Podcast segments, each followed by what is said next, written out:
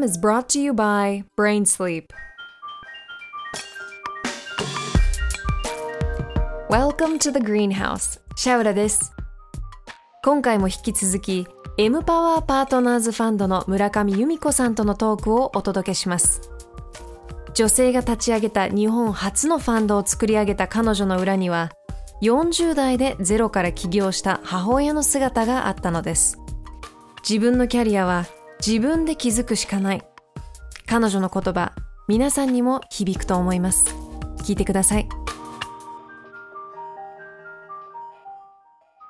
先週に引き続き今週も村上由美子さんをお迎えしていますよろしくお願いしよろしますくお願いしますいや先週はまああのロールモデルが周りにいる大切さっていう話もしましたけど村上さんのロールモデル大きなロールモデルって誰かいましたか？やっぱり母親のあの姿っていうのは大きな影響を受けたかなと思いますね。うんあの特に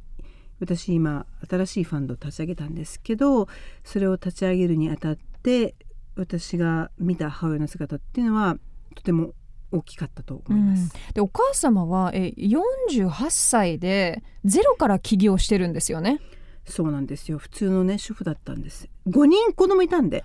すごいでしょ。まず5 5人人。5人兄弟だったんですか？若いから分かんないけどフィンガーファイブっていうね。知ってますよフィンガーファイブ。フィンガーファイブ。ジャクソン5の日本バージョンがフィンガーファイブ。フィンガーファイブなんていうね歌手のねあのグループありましたけど、はい。まあ、そのぐらいめ珍しかったんです5人兄弟な村上5だったんですね。村上ファイブ。はいはい。で私が村上ファイブのあのあの女王蜂で、はい。あの Queen Bee だったんですけど、はいはい。長女だったんですけど、うん。まあ、4人下にいますと。なので子供が多いんでうちの母親も忙しくて忙しくて主婦の生活でねあの何のこう自分の時間もなくあっという間にこう時間が過ぎる日々が過ぎるっていう生活を送ってたと思うんですね、うんまあ私は子供だったんですけど。でえっと、40代の半ばになってふと気が付いてみると子育て今自分でやって分かるんですけど結構ねやってる時大変で、うん早く時間が過ぎちゃうんですよ。うんでふと気づいたら今までもう死ぬほど忙しくて目が回るような生活をしてたんだけどふと気づいたら子供が結構早く大きくなっててみたいな感じで私がもう大学に行っていてうちの下の一番末っ子の妹がそらさん一回会ったことある？はいあのうちの妹が中学校に上がったぐらいだったと思うんですけど時間が前に比べるとできてきたんですよね。であの知人にあの近く自分の家の近くにオープンする、えーショッピングモールであのテナントを探してると。で、うん。特にドラッグストアのテナントが必要だから知らないっていう話がこれ島根でんですよね。島根で知りませんと。誰かやる人いないかなみたいな話が耳に入ってきて、うんうん。でうちの母親は何を思ったかえ誰もやらないなら私がやるわって思ったらしいんですね。でなかなか思わないでよ。ですもまあ多分ね時間ができてつなんか次何の何とかね自分は何したい。したいっていう気持ちがあったと思うんですね。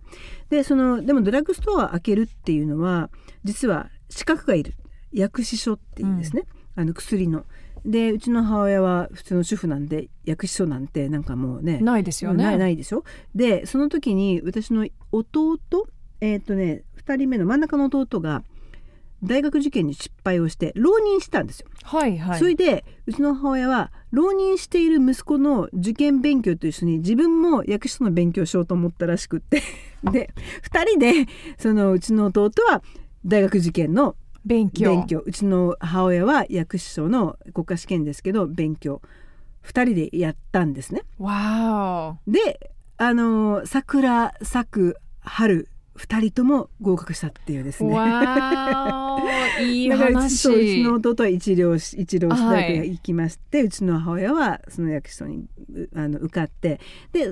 受かると資格ができるのでドラッグストアの開店ができるということで開店したんですね。うんでも最初ほんと小さいショッピングモールの一角だったんです。その店が結構うまくいってはいで2店目を開けます。3店目を開けますっていう感じで結構うまくトントン拍子であの売り上げもまあまあ良かったみたいであの拡張していったんですね。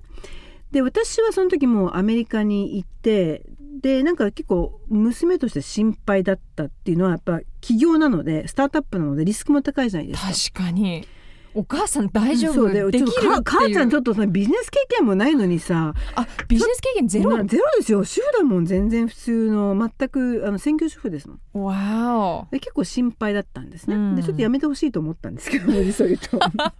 でなぜかというと、ううんちの父親はサラリーマンだったので普通のサラリーマンのあのなんていうのかなライフスタイルとして、まあ、地道にコツコツ貯めて家を建てるじゃないですか、おでマイホームを建てたんですね、はいはい。で住宅ローンをねはい。組んで。銀行からね組んで、で家を建てました。とでその家とかが担保になってうちの母親のビジネスが失敗すると取られちゃうんですよ。ますもんね。住むとこもなくなって親がその時どうしよう。ねそどうしようで私はその娘として親ずっとサポートするんですかみたいなね、はいなんかはい結構すごい心配だったんですよ。でちょっと母ちゃんそれ、ねえーリスク高すぎないかとか思ったりとかしてたんですけど結局うちの母親のビジネスはうまくいったんですね。で今となってみれば、まあ、いろんな要因が成功した要因があると思うんですけども、まあ、タイミングとかねそういうのもあるんですがやっぱりうちの母親が女性だったということ。うんそして主婦だったっていうことはとっても、あのーそうまあ、相対優位性につながっていてで例えば具体的に何が起こったかっていうとその当時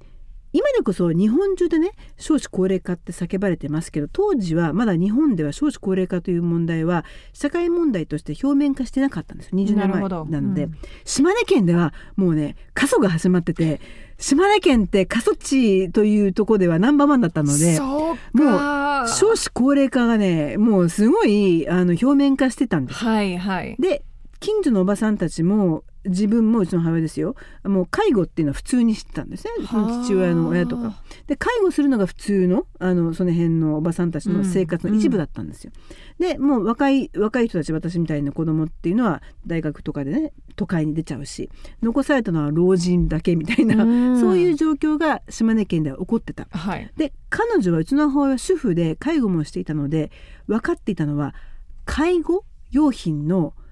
需要絶対これはあるって分かってたみたいなんですよね。はあでうちの母親のドラッグストアには介護用品コーナーガチャーンって感じでもうめちゃくちゃ大きな介護用品コーナーとかを設けていてへえやっぱすごい売れたんですよね。全国メーカー例えばその介護用品を作っているそのメーカーも全国のメーカーなのでそういうこう島根県のニーズっていうところに関しては気がつかなかったと思う、うんだからうちの母親はとにかく分かったんで、もう介護用品コーナーバーンみたいな感じですごくそこで、まあ、あの売れてですねうまくビジネスがいったっていうのがあるんですね。で、まあ、それこそ本当に主婦の視点であったりその、ね、女性の視点であったり介護をしていた人の視点っていうのは消費者視点っていうのがすごくビジネスに来た一つの例なんですけども、まあ、分かりやすい例を言うとその当時は大人用のおむつってすごいニッチな商品だったので。はあそうなんね、ですか、本当にニッチで、まあ、例えばドラッグストアの一角にちょこっと置いてあるうんでも実は大人用のおむつって介護した人にとってはあんなに便利なものはないって分かってるわけですよ。なるほどなるほどだからそういう大人用のおむつみたいな介護用品っていうのはもう潜在的にすごいニーズがあるっていうのが分かっていたのでそこをもう集中的にあのラインナップした。でその後20年経ってからもう30年経ってからですけども3年か4年ぐらい前かな日本のおむつ赤ちゃん用のおむつの売上高を大人用のおむつの売上高が上回ったんですね。逆転したんです。そうか。まあ確かにニュースでもよくね、そう。だから出てますから、うん。今はもう大人用うん。のそういう介護用のおむつの方が、えーそのマーケットとしては日本はもう圧倒的に大きくなってるんで、うん。その時は分からない。誰も気がつかない、うん。うちの母親以外は。なのでそういうのを見ていて、まあ、今となってみればそういうことが分かったもううちの母親は他界してるんですけどもその時の先見の目っていうのはやっぱり消費者えー視点であったり女性の視点であったりそんなのが生きたと思うんですよね。うんで私はその後まあそういう感じでまあうちの母親はビジネスを拡張していくんですけど私はまあ例えばゴールドマン・サックスにその後入って銀行なので、まあ、M&A とかで IPO とかたくさん見るじゃないですか。うんでそういう会社も見ながら片目で家の方ではうちの母親がこんなことやってるっていうのを見ながら、うん仕事の方ではそういうねあの IPO とかの仕事をやってるっていう状況が続いてましたと。でうちの母親があの IPO をしませんかっていうお誘いがねどんどん入ってくるようになって、私はもちろん IPO 大変だよと。あの IPO ね60いくつになったその時はもう60代でしたけど、えーやるよりはあの M&A とかで、うんうん。あの M&A っていうと？まあだ他のところに買ってもらうっていうことなんです、そうやった方がいいっていうのを私はこまあ、銀行にいたのであのうちの母親に提言して結局そうしたんですけど、うん。まあ、そういうのを見ていて私は子供として最初はリスク高いし母ちゃんねそんなマイホーム取られたらどうすんねんみたいなところもうんうん。あったので、あのまあ、反対してた時期も含めてそういう親のき起業家のゼロから始めていく姿をそういうすその背中を見てたっていうのは今回私がファンドを立ち上げる上でとっても大きな意味合いがあるんですよね。うんなので私たち実はこのファンドはエンパワーって言うんですけど M Power そうなんですよ、うん。M, M ね。あの M 村上の M うんとあとキャッシー松井さんっていうあの私と一緒に立ち上げる方の、えーラストネームの M ともう一人関美和さんっていうのはあの旧姓が実は松尾美和、えー松尾美和さんっていうお名前で松尾さんの M うんでこの3人で立ち上げるので M パワーでも M パワーでしょ、うんうん。聞こえるのが。そう Empower これ英語だとまあ力づける。勇気づけるそういう意味合いですよね。そういう,意味合いを持って Empower にしたんですけど起業家を、えー勇気づけるためのファンドっていう意味合いなんですけどね、なので起業家に投資をするんですけどもあの日本では初めて、えー女性が立ち上げるファンドなんですね。あのこういった BC ベンチャーキャピタルのファンドってもちろん他にもたくさんありますけどもあの女性がこういう形で立ち上げるのは私たちが第1号なんですね。でその裏にはやっぱりうちの母親がやったみたいに消費者視点であったりマイノリティ視点であったり生活者視点であったりっていうところが実はすごくイノベーションを起こすために重要な視点で、うんそういったこう多様性とかなんかこうちょっとねあのなんていうのかなメインストリームメインストリームから外れているようなそんな考え方をうまく事業に生かすとかビジネスに生かすということでそこから成長の芽を、えーこう生み出すっていう、まあ、そんなものをうちの母親の例を見ながら私は子供として娘として感じていたので、うんそんなことを応援するあのファンドを作りたいと思っています。まあ、あのもう5月の末に立ち上げました。そう立ち上げたばかりなんですよね。立ち上げたばっかりです。でえっ、と3人とも50代。そう、五十路、五十路うん、五十路でね、この間あの55になって、あの Go Go Girls の Go Go そう Girls Go Go Girls の会をやろうっていう話になった時に、コロナなんだって 結局できなかったんですけど、はいはい。もう盛り上がって「Go Go Girls もう What you wanna do next? Go Go Girls」みたいな話。で、えー。結構そこから盛り上がってこういう話になったんですけど、はあはあはでもあの私たち磯路磯路3人組が、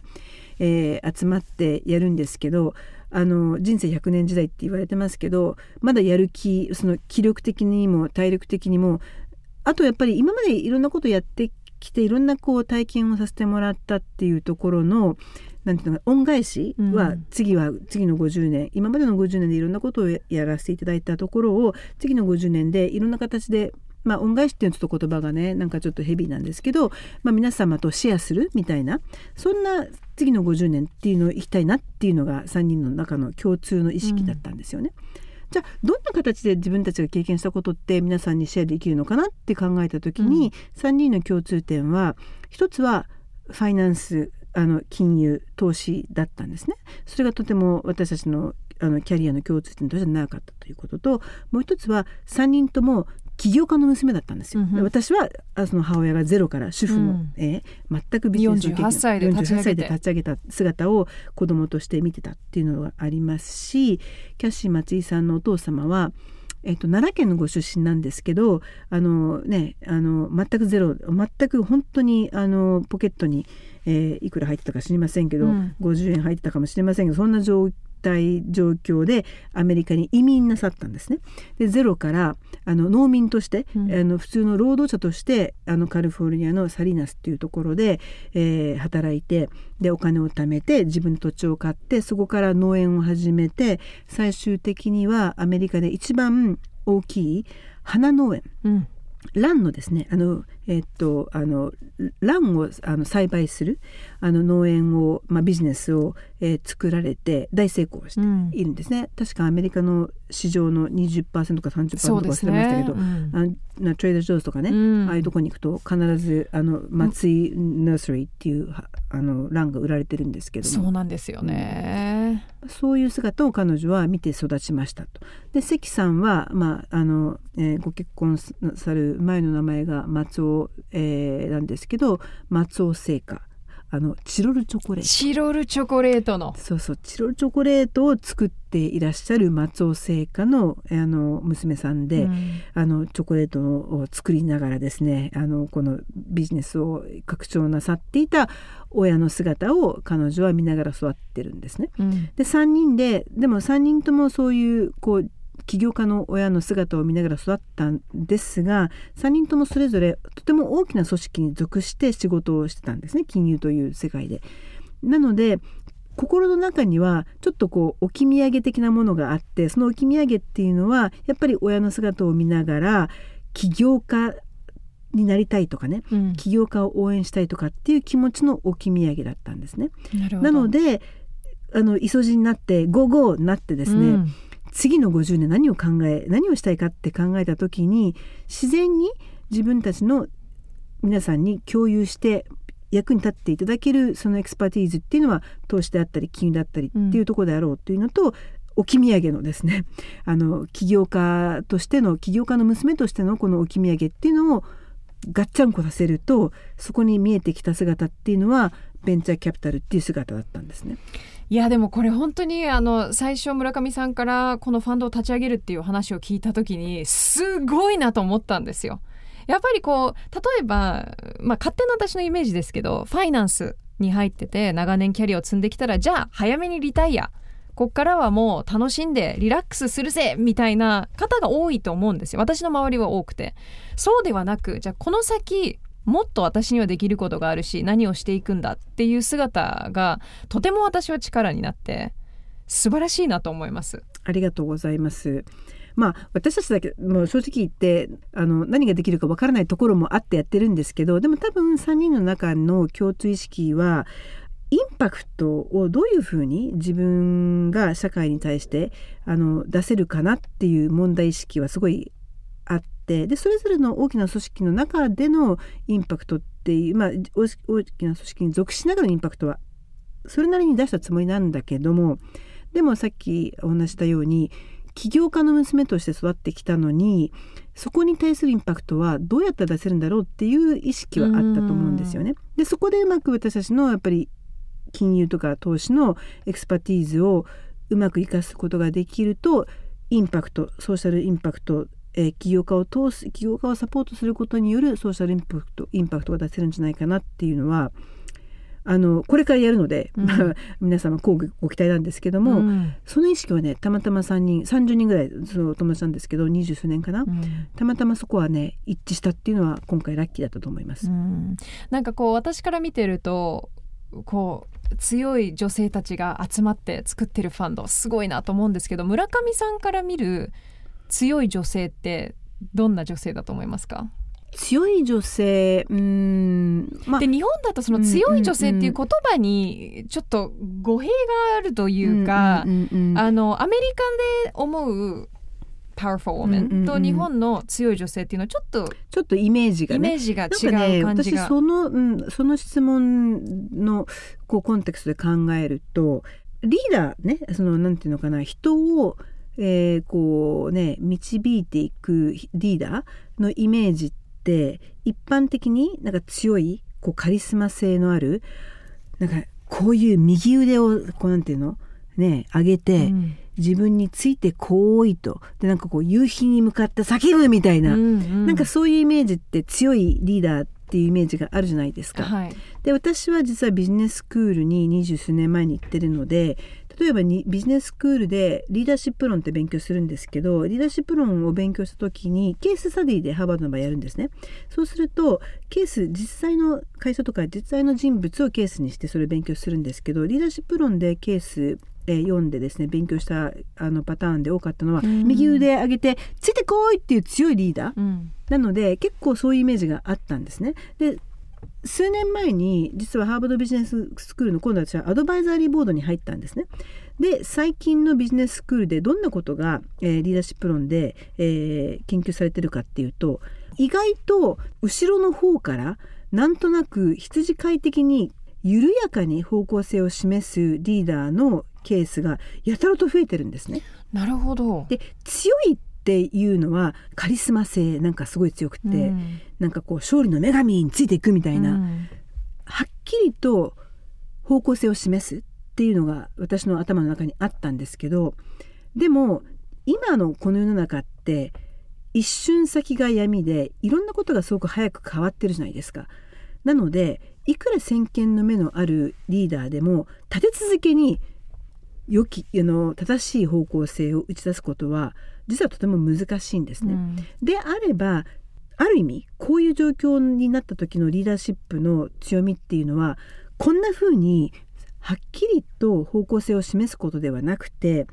自分の周りにいる人たちっていうのはもしかしたら自分に持ってない自分が持ってない才能とか自分が持ってない見方をね、えーする人がいるかもしれない。うんでそういういろんな違う人たちがこうあの羊飼いのね例を出すと、まあ、例えば茶茶色の羊白い羊灰色の羊いろんな羊たちがめいめいめいめいたまには喧嘩もしながらうん。寄り道も食いながら、なんかけんけんがくがくあのやることによってそこからこう化学反応が起こってそこからもしかしたら想定していなかった 1+1 は2じゃなくて 1+1 は3みたいな人が出てくるみたいな、そういうこうあのいろんなアイデアとかいろんなこう見解がうまくそこであの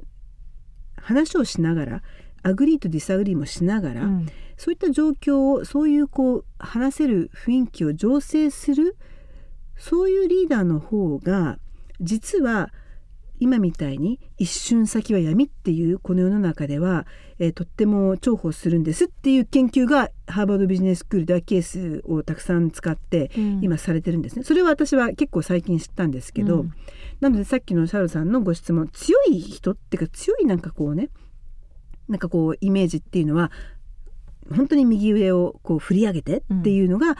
まあ従来のあのクラシックな、えーやっぱりこう定義だと思うんですが、今はね違うんじゃないかと思うんですね。うんで結構うちの母親の例を見てもうちの母親って別になんかすごいカリスマ性があって、うんこっちについてこいっていうタイプでも全くなかったんですけどもでもうちの母親が多分成功した一つの例っていうのはさっき言ったみたいにまあ主婦のね視点があったとかっていうところもありますけどやっぱりみんなでやろうっていう、うんそのアプローチはすごい効いたと思うんですね。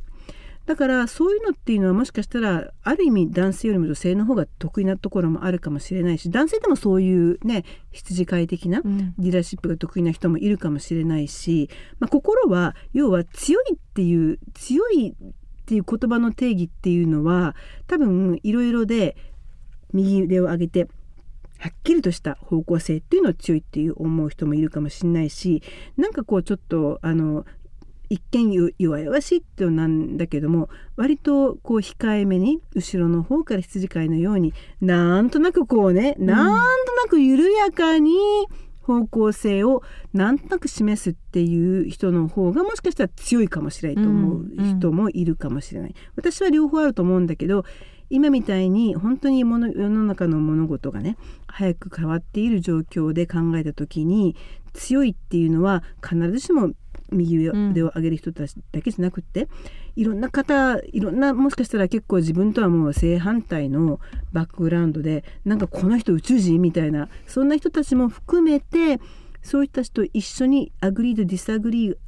ができるような状況とか文化とか雰囲気を醸成することができる人。実はそういう人の方が強いかもしれないって思うことは最近すごいあります。うんいやでもそれすごくわかります。なんか今までのその強いっていうイメージ変わってきてると思うんですよ。でなんかその特にまあ日本でいうなんか強い女性は「てんてんてん」とかっていうのにも私もすごく違和感を感じてて真の強さって全然違う外に見えないものですよね。だからね右腕はね振り上げてないかもしれないそういう人たちは。もしかしたら、うん。意外となんかあのね緩やかにちょっとこう。のほほんとしてるように見えるかもしれないけれどもでもそっちの方が実を言うともしかしたら強みっていうのはあるかもしれなかったりししますね。うんうんでまあそのリーダーシップの話でいくとまあ村上さん OECD の東京センターのヘッドをやってたわけじゃないですか。でこれはとても異例なことだったんですね村上さんが入るってことは？そうですねあの私が入る前はあの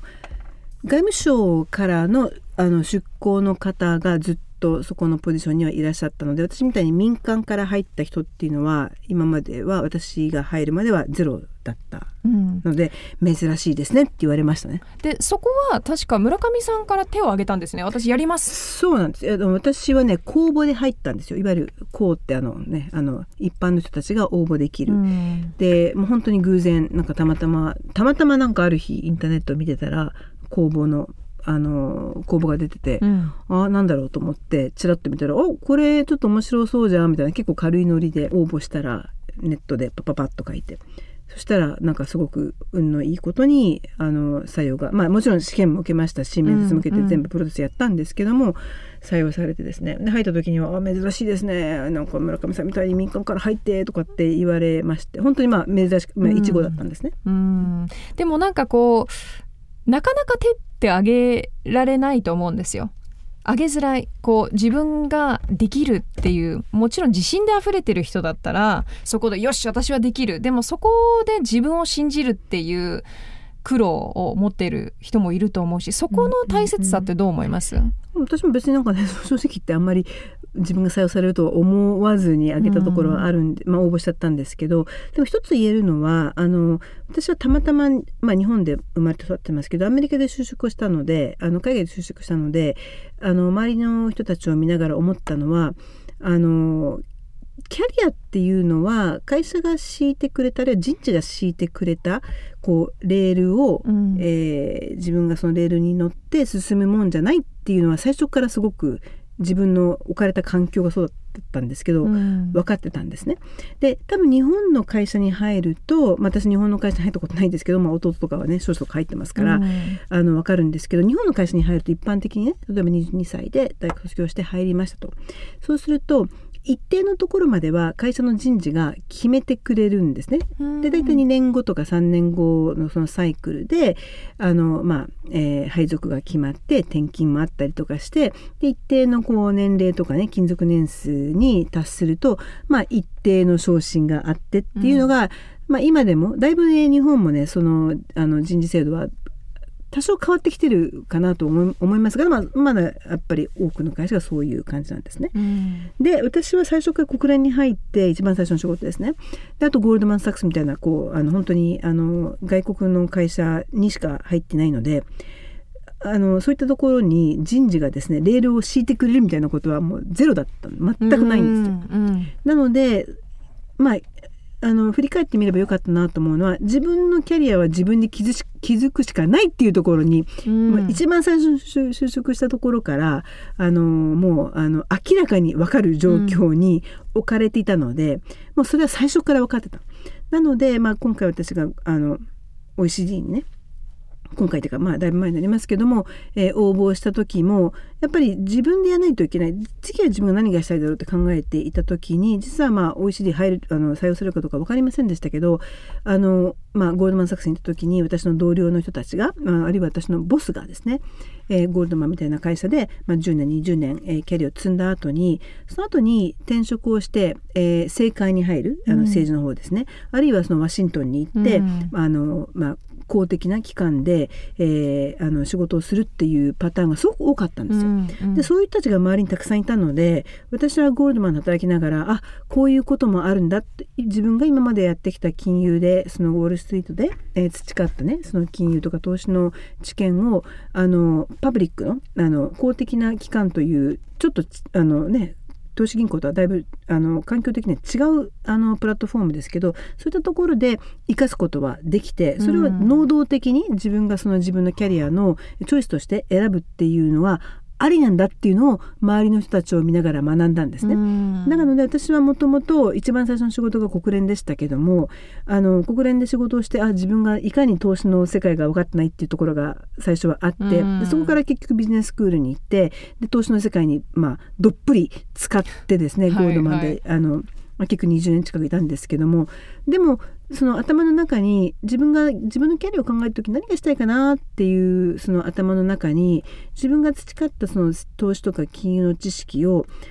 パブリックのセクターの中でどういうふうに活かせるかなみたいなそういう意識はあったんですねうん周りにそういう人いたので。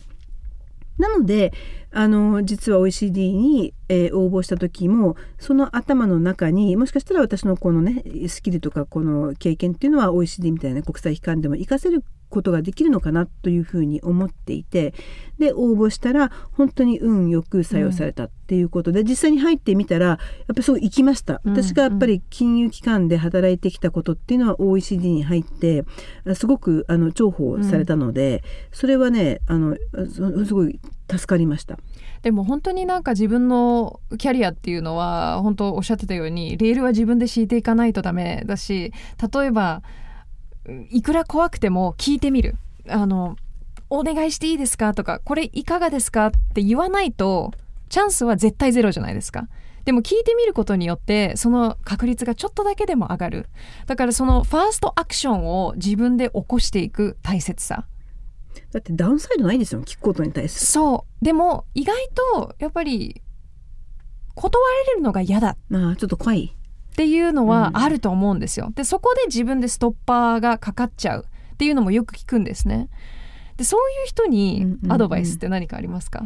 うん確かにね。でもそのストッパーをかけるのは誰か。結局自分だっていうとこなのかなって思いますよね、だから誰かがやっちゃいけないっていうふうに言ってるわけでもないんだけども多分これは無意識の偏見？うん。なの。自分に気が自分が気がつかないで持っている無意識の偏見とかって結構ねタチ悪いんですよ。自分に気がつかないから。そう。うん、それはだから自分がストッパーかけてるっていうこと自体に自分が気がついていないみたいなその無意識のねあの偏見自分に対自分がストッパーを自分でかけている自分に気がつかない偏うん。見に気がつくのは難しい、でもそこをあえて何が自分で無意識に自分のやろうと思ってることを自分でそういうとこにちょっとこうねストッパーをかけているう自分があるのかなっていうのを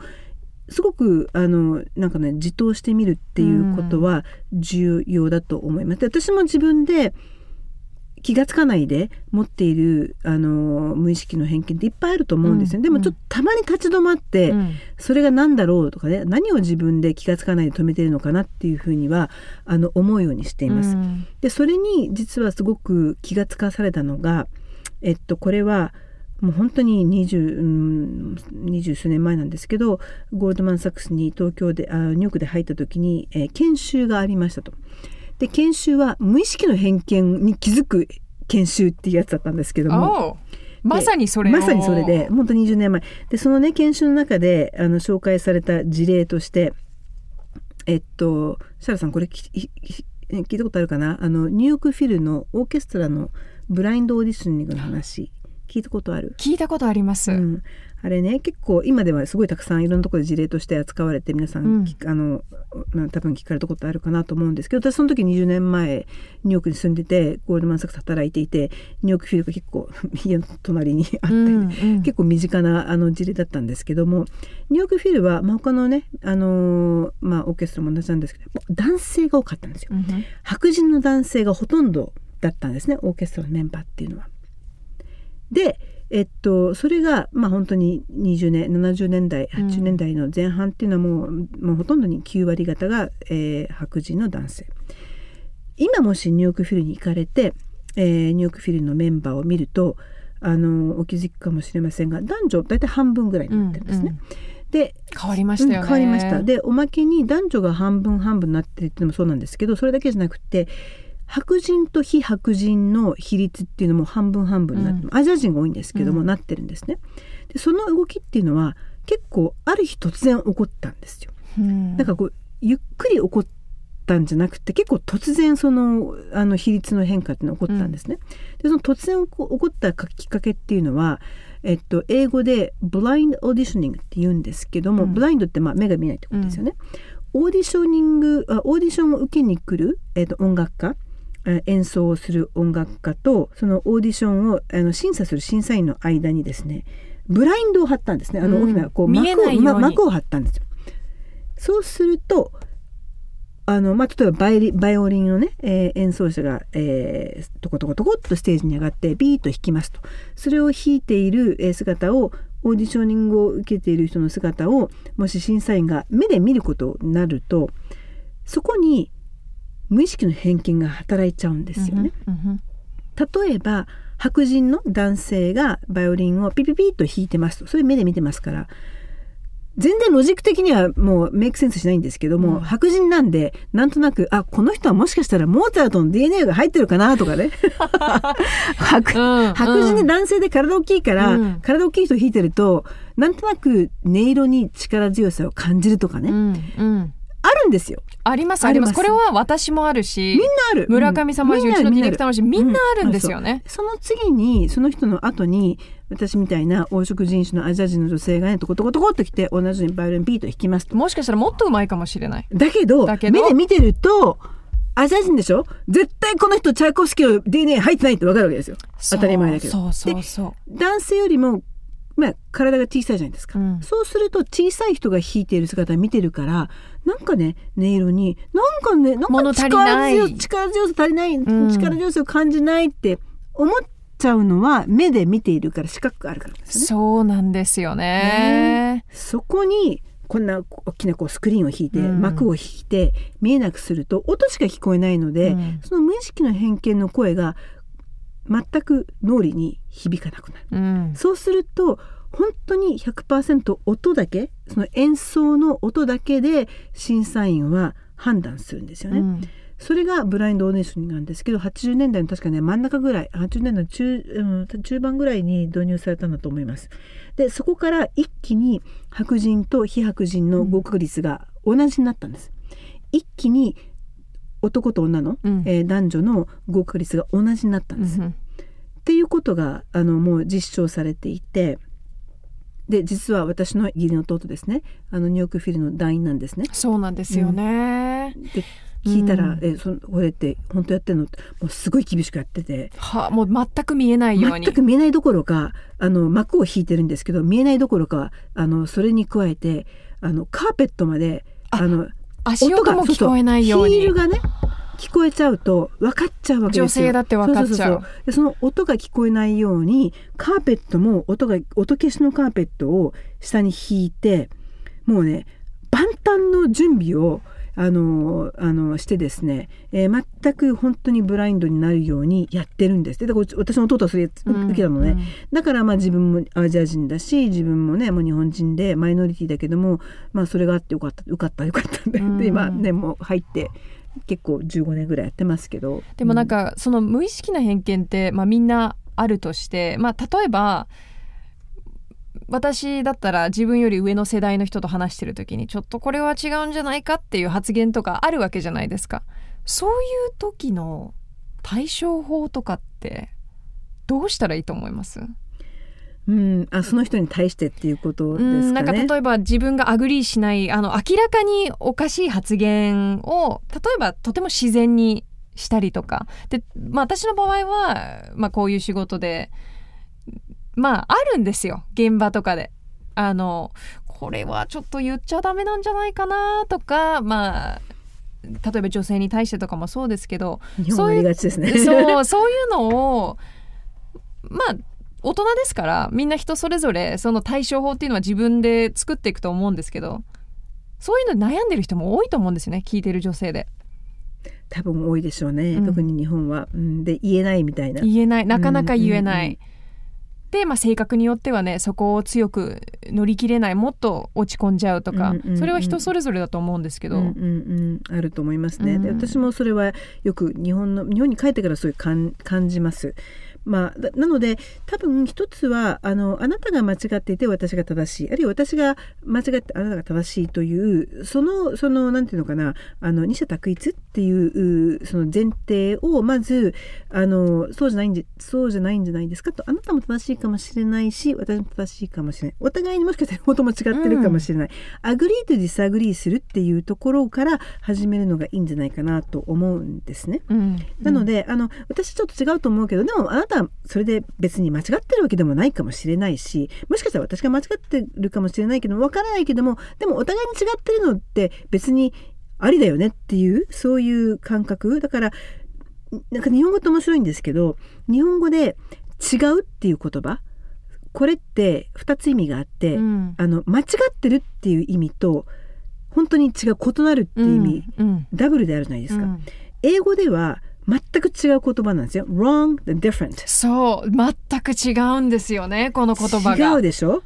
だからうちの子供たちまあ、アメリカで生まれて日本で今アメリカンスクール行ってますけどその違いがね当分分かんなかった時期があってなんかその日本語の違うっていう意味がこの2つがあるって英語でどっちなの？みたいな。でそれ私はもちろん母国語は日本語なので英語の人じゃないので子供に言われるまで分かんなかったんです。あそうだと思って。あ英語では全く違う言葉 wrong different で、うんうん。日本語で同じだとか思ったことがあったんですけどそれってすごい日本の文化をうん。如実に表してるなと思っているんですよね。まさにそうですね、うん。なので対処法っていうほどの私の答えではないと思うんですが一つのステップとしては agree と disagree することをみんなができるような社会になるとうんうん。いいなと思っていて、そうですね。否定はしてないわけですよ、うん。ちょっと違うな、まあ、私的にはちょっと違うなと思ってるかもしれないけどその人の思ってる言ってることとかやってることを必ずしも否定はしなくてよくって私の思ってることとやってることとあなたの思ってることとやってることは違ってもいいじゃんっていうところから始めるのはもしかしたら最初からあなたが間違って私が違う正しいっていう風なスタンスでいくよりもあの受け入れやすいし、うん。でそれでいいと思うんですよね。いいじゃないですかみんな違ったってみたいな、うん。いやまさにまさに。めっちゃためになる。でも英語の人は分かるでしょ？英語はすごい分かるでしょ？そう、の I mean あ it's の totally different. Wrong or different. 違う言葉だよね、うん。全然違で日。本語になっちゃうんだようん。そうなんですよ。違う違う。違うってね。面白いな。日本語ってと思いますよ本当に。ちなみに村上さんは一番幸せだなって感じる時っていつなんですか？幸せだなって感じる時は白いご飯に明太子。Yes, me too! 私も明太子大好き。なんかねまあ あれはね、あれはねもう言い難いです幸ねいいもうこれはね。でもあれはなかなかない幸せですよ。あの、し温かいほかほかのご飯に、明太子。でもねこのね幸せをうちの旦那は分かってくれないんですよ。アメリカ人だから。でもあの、私の旦那さんもハーフなんですけど、彼もノー明太なんですよ。あ。明太なの？ノー明太の旦那も明明太太だけどさ、うん。ちょっと旦那同士でさちょっとね ハンバーガー屋さんに行かれて行かせて私たち二人は明太子で。そうそうそう。でもねなんかねもうこれもねもしかしたらねあの磯路になったからかわかんないけど、年取ってね本当にもうこんな仕事ができなくなったら美味しいご飯と明太子になるとこですみたいなと思います。よ それはじゃあど、どこにす日本るんですよだから。日本ですよね。私は昔は全然日本ってそんなにこだわりがなかったんですけど、うん。まあ日本に帰って10年ちょっと12年かな？やっぱりねご飯って食事って重要。いや、重要ですよ。め。ちゃくちゃ重要。日本は、まあいろいろ、ね、ちょっと問題もあるかもしれないですけど、めちゃくちゃいい国ですよ。で最後ね、うん。もし最後の晩餐で、はい。シャウラさんあなた明日天国行きますと。最後の晩餐これ最後のご飯ですよって言われたら何食べます？いやー、難しい質問だな。めちゃくちゃ重要な質問ですよこれ。あなた明日天国でご飯食べれなくなる。あーなんてひどい質問なんだこれは。こんな重要な質問がないっていうぐらいですね。これはですねディープな質問です。ね、でもこれ聞いてる人で私も明太子ですっていう人多いと思いますよ。でしょ、うん。うん、あのね私悩んでるんですよ。明太子と、うん。あとね秋の脂の乗ったサンマ。渋い。どっちにしようと思って最後の晩餐最後の晩餐だったらこうセットにしてもらえばいいんじゃないですか？好きなものセットをこねサンマちょっとあの大根おろしとお醤油。う。私あとね。結構あの銀だらの最強焼き好きなんですよ。銀だらの最強ですね。ちょっとねそこも入れちゃおうかちょっと最後の晩餐のコースに、うんうんまあでじゃあ和食ってことですね。そ。う。で美味しいお味噌汁とちょこっとあのお漬物ね、うん、うん。うん I agree。そうそれを考えたら私ねやっぱ最後アメリカで死ねないなと思ってやっぱ日本だどとう。しようどうしよううちの旦那アメリカに帰るって言ってるしな引退後はまあまあまあまあまあ、その時に考えればいいんですよそ。の時に考えればそうなんですななので私あのアメリカでね引退してあのもう明日が天国ってなった時に今の私の最後の晩餐のリクエスト覚えておいてね。サラさんね。わかった。あの送ってくれない時に明太子。持ってきてくれないかも Oh, I will, I will send it to you. もう、もう明太子とねサンマとちょっとあのねおしんこと、うん。おしんこいいですうね。ん。もう最後重要です。わかりますよそこの気持ち。いやー、村上さん、本当なんか2週にわたっていろんな話ありがとうございました。まさか最後のねこんなおしんこで終わなかったみたいなところも含めて。いやでもなかなかこうね番組を一緒にやっててこう結構パツパツじゃないですかスケジュールも。ああのねあの向こうのビズストリームのそう NHK ねワールドのうんなんでまあ仕事のこととかまあ番組に出てくる内容とかはいろいろ話してたんですけど、まねあの最後の晩餐みたいの話はなかなかまだしてなかったんで、ね。うんよかったですよ本当に。楽しかったです私も。えまたぜひ遊びに来てください。ありがとうございます。ありがとうございました。ますどうもありがとうございました。Greenhouse Radio. It's catnap time. さあ毎週このコーナーではスリーペディアからのためになる睡眠情報をお届けしています。今日は正しい枕の選び方を紹介したいと思いますこれ難しいですよね。私もこれ何度も失敗してるんですよ。朝起きると首が痛かったり肩が凝っていたり枕が頭から離れているという人は枕の高さも大きさも合っていない可能性があるんです。まず最初に男性は女性と比べて首のカーブが深めなんです。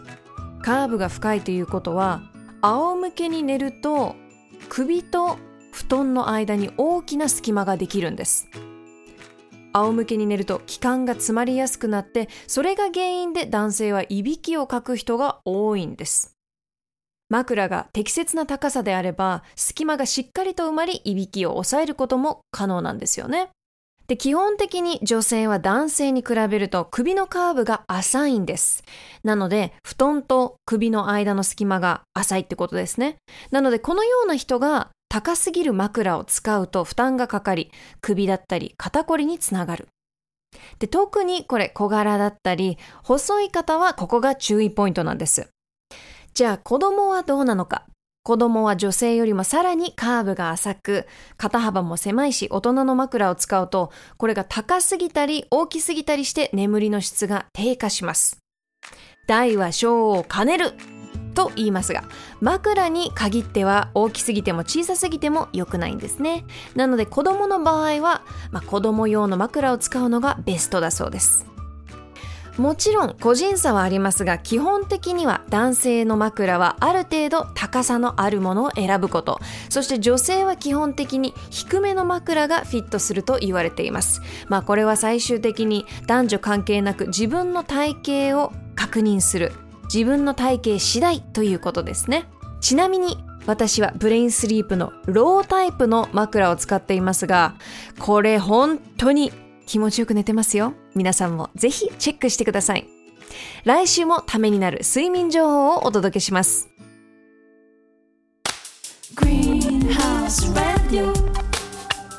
This program was brought to you by Brain Sleep